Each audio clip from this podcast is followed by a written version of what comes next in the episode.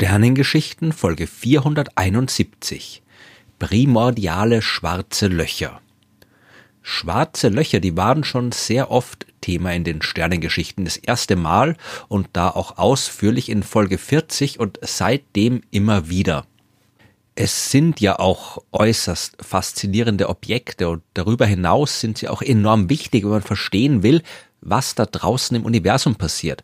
Schwarze Löcher, die bilden die Zentren der großen Galaxien und bestimmen mit ihren Eigenschaften, wie sich solche Galaxien bilden, verhalten und entwickeln.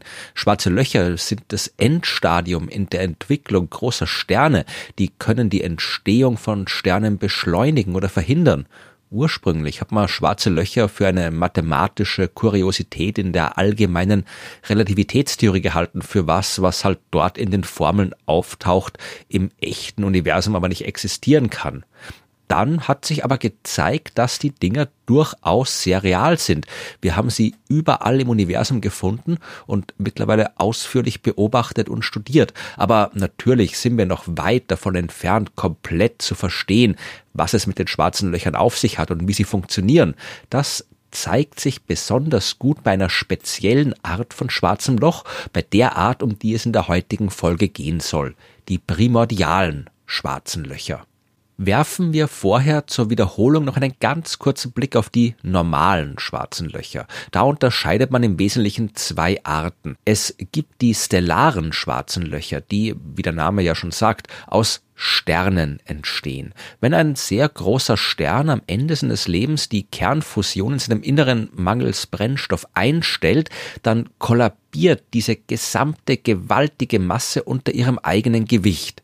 Der Stern wird immer kleiner und kleiner, die Masse, die bleibt aber im Wesentlichen gleich und daraus folgt, das ganze Ding wird immer dichter. Immer mehr Masse ist auf immer weniger Raum zusammengepresst und genau das ist es, was man braucht, um ein schwarzes Loch zu kriegen, weil je näher man einer Masse kommt, desto stärker spürt man die Gravitationskraft, die von ihr ausgeübt wird. Und wenn diese Masse wirklich sehr stark komprimiert ist, dann kann man ihr eben auch sehr, sehr nahe kommen. Und kommt man ihr nahe genug, dann wird die Anziehungskraft so groß, dass man schneller als das Licht sein müsste, um dieser Anziehungskraft wieder zu entkommen. Das geht aber nicht. Deswegen hat man in diesem Moment ein schwarzes Loch, von dem nichts, auch kein Licht mehr entkommen kann das alles ist nicht neu. Das habe ich in den Sternengeschichten schon oft erzählt und auch die Wissenschaft weiß schon lange darüber Bescheid. Schwarze Löcher, die aus dem Kollaps eines großen Sterns entstehen, die haben wir auch schon draußen im Weltall beobachtet. Genauso wie die zweite Art, die supermassereichen schwarzen Löcher. Das sind die enormen Dinger, die im Zentrum von Galaxien sitzen. Die können die Millionen bis Billionenfache Masse eines Sterns haben und wir wissen noch nicht genau, wie sie entstehen. Es ist sehr, sehr unwahrscheinlich, dass auch die direkt aus dem Kollaps eines Objekts entstanden sind, weil was für ein gewaltiges Objekt soll das sein? Äh, vermutlich sind sie durch die Verschmelzung vieler kleinerer schwarzer Löcher entstanden, aber wie genau das abgelaufen sein könnte, das wissen wir noch nicht. Klar ist aber auf jeden Fall, die normalen schwarzen Löcher entstehen aus Sternen und die können deswegen auch nur Massen haben, die ungefähr der Masse von großen Sternen entsprechen. Die primordialen schwarzen Löcher, um die es heute gehen soll, die sind ganz anders, beziehungsweise die können ganz anders sein, denn wir wissen noch nicht, ob es die auch wirklich gibt. Aber tun wir einfach mal so, als würde es sie geben dann bräuchte man keinen Stern, damit die sich bilden, und sie wären auch sehr viel leichter als die schwarzen Löcher, die wir bis jetzt kennen. Fangen wir am Anfang an. Und in diesem Fall ist damit wirklich der ultimative Anfang gemeint. Wir müssen zurück bis zum Urknall vor 13,8 Milliarden Jahren. Unmittelbar danach war das Universum voll mit Energie und Materie. Irgendwelche Strukturen oder Himmelskörper, die gab's noch nicht. Es gab nur hochenergetische Lichtteilchen und eine Suppe aus Elementarteilchen, die im winzigen, neugeborenen Universum absolut gleichmäßig verteilt waren. Oder, genauer gesagt, nicht exakt absolut gleichmäßig verteilt waren. Da gab's minimalste Schwankungen in der Dichte der Materie. An manchen Orten war ein bisschen mehr, an manchen ein bisschen weniger. Die Ursache für diese Dichteunterschiede, äh, die liegt in der quantenmechanischen Unschärfe. Man kann ja nie exakt sagen, wo ein Teilchen sich befindet und gleichzeitig auch seine Bewegung exakt kennen. Und in der Realität ist die Sache natürlich viel komplizierter, aber weil die Quantenmechanik eben diese fundamentalen Unschärfen und Schwankungen quasi eingebaut hat und weil das junge Universum im Wesentlichen ein quantenmechanisches Objekt war, also winzig und voller Elementarteilchen, finden wir solche Schwankungen auch dort. Was heißt das jetzt? Das heißt, dass es im frühen Universum Regionen im Raum gegeben haben kann, in der durch diese zufällig auftretenden Dichteschwankungen ausreichend viel Materie auf ausreichend kleinem Raum zusammengedrückt worden ist, so dass dort ein schwarzes Loch entstehen konnte. Das mag komisch klingen, wenn man sich schwarze Löcher ja oft als Materiemonster vorstellt, mit gewaltigen Massen, aber genau genommen spielt's keine Rolle, welche Masse ein schwarzes Loch hat. Es kommt nur darauf an, wie stark und wie weit man diese Masse komprimiert. Es kommt auf die Dichte an wie ich ja gerade vorhin erklärt habe. Man könnte doch eine Bowlingkugel nehmen, die nur ein paar Kilogramm wiegt, und die so weit zusammenquetschen, bis daraus ein schwarzes Loch entsteht. Man müsste in dem Fall eben sehr, sehr weit quetschen. Aus einer Bowlingkugel mit einer Masse von ungefähr drei Kilogramm würde erst dann ein schwarzes Loch, wenn diese Masse in eine Kugel mit einem Radius von einem Quadrilliardstel Meter gequetscht würde. Das ist enorm wenig. Das ist 100 Millionen Mal kleiner als der Durchmesser eines Elektrons. Aber rein theoretisch spricht nichts dagegen, dass im frühen Universum entsprechende Dichteschwankungen kleine Massen auf sehr kleinem Raum komprimiert und so winzige schwarze Löcher erzeugt haben. Und das winzig, das bezieht sich hier sowohl auf die Masse als auch auf den Ereignishorizont. Das ist genau der Radius der Kugel, auf den diese Masse komprimiert werden muss, damit man ein schwarzes Loch bekommt.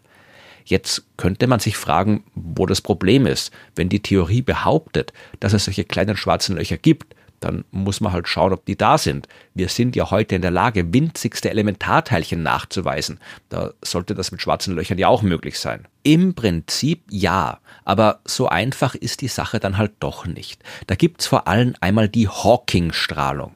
Dieses Phänomen ist enorm komplex, wie ich in Folge 238 ausführlich erklärt habe. Aber es läuft darauf hinaus, dass auch ein schwarzes Loch nicht ewig existiert das löst sich im Lauf der Zeit auf. Und diese Zeit, die ist bei den normalen schwarzen Löchern absurd lang. So absurd lang, dass man mit den entsprechenden Zahlen kaum was anfangen kann. Die Lebensdauer eines normalen schwarzen Lochs geht unvorstellbar weit über die bisherige Lebensdauer des gesamten Universums hinaus. Aber die Stärke der Hawking-Strahlung und damit die Lebensdauer eines schwarzen Lochs hängt direkt mit der Masse zusammen. Je weniger Masse, desto kürzer lebt auch ein schwarzes Loch. Das äh, Bowlingkugelloch von vorhin, das wäre mit seiner winzigen Masse von drei Kilogramm quasi sofort nach seiner Entstehung auch schon wieder zerstrahlt und verschwunden.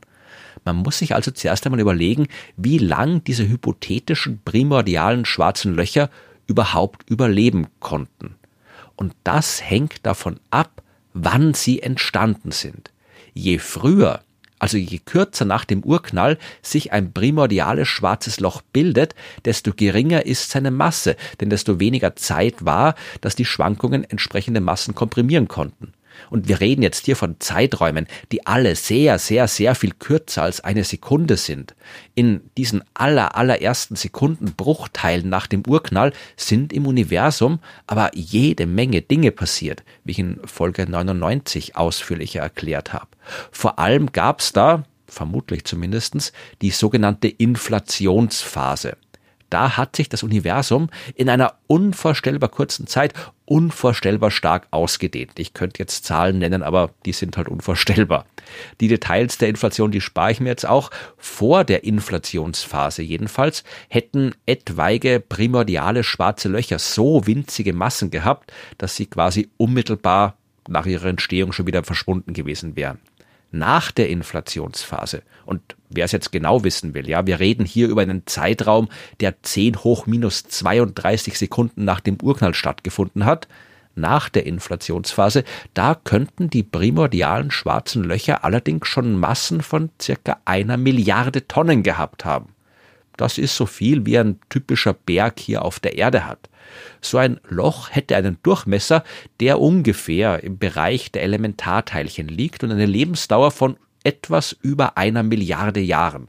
Die wären also heute ebenfalls schon längst verschwunden. Aber man darf nicht vergessen, dass wir in der Astronomie immer auch in die Vergangenheit schauen können. Je weiter weg, desto länger braucht die Information das Licht bis zu uns und eine Milliarde Jahre nach dem Urknall. Das liegt innerhalb dessen, was wir prinzipiell beobachten können. Die kosmische Hintergrundstrahlung zum Beispiel, die stammt aus einer Epoche, aus einer Zeit, die nur 400.000 Jahre nach dem Urknall stattgefunden hat. Und die können wir heute wunderbar beobachten.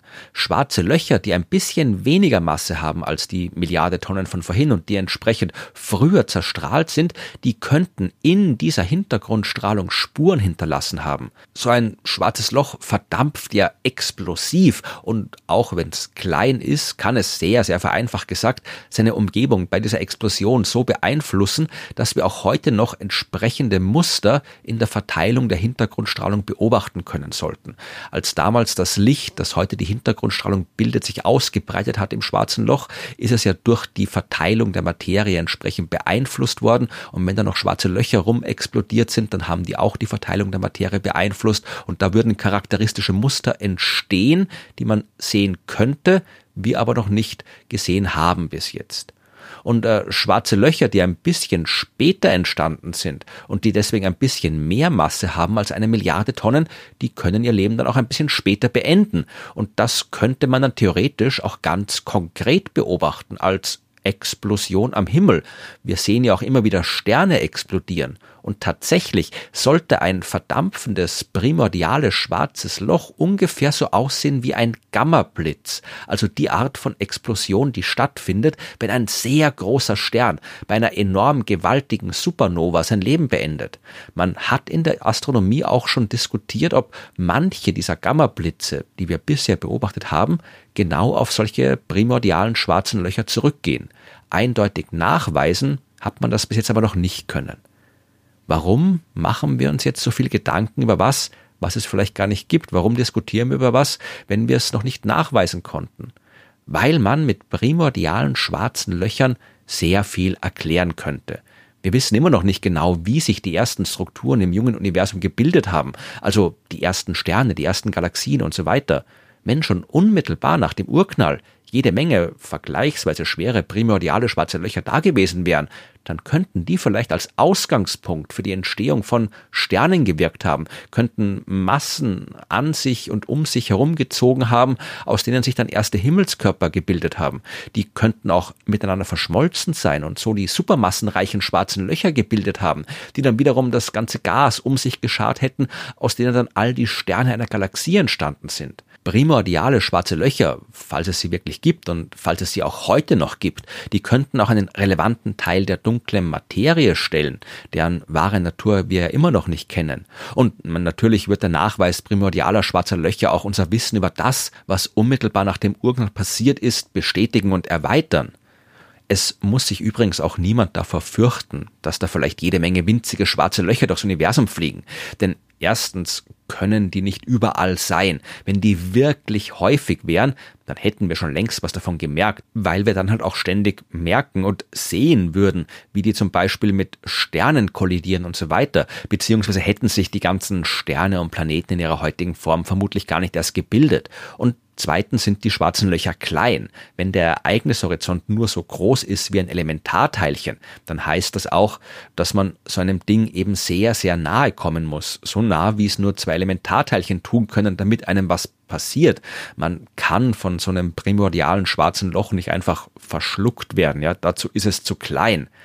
Klar, die Masse ist immer noch ein paar Milliarden Tonnen und wenn so ein Ding mit der Erde kollidiert, dann wird man das definitiv merken. Aber wie gesagt, wenn das häufig vorkommen würde, dann hätten wir es auch schon gemerkt. Primordiale schwarze Löcher sind höchst faszinierend und wenn wir ihre Existenz nachweisen können, dann wäre das großartig für die Forschung. Angst haben müssen wir vor denen aber definitiv nicht.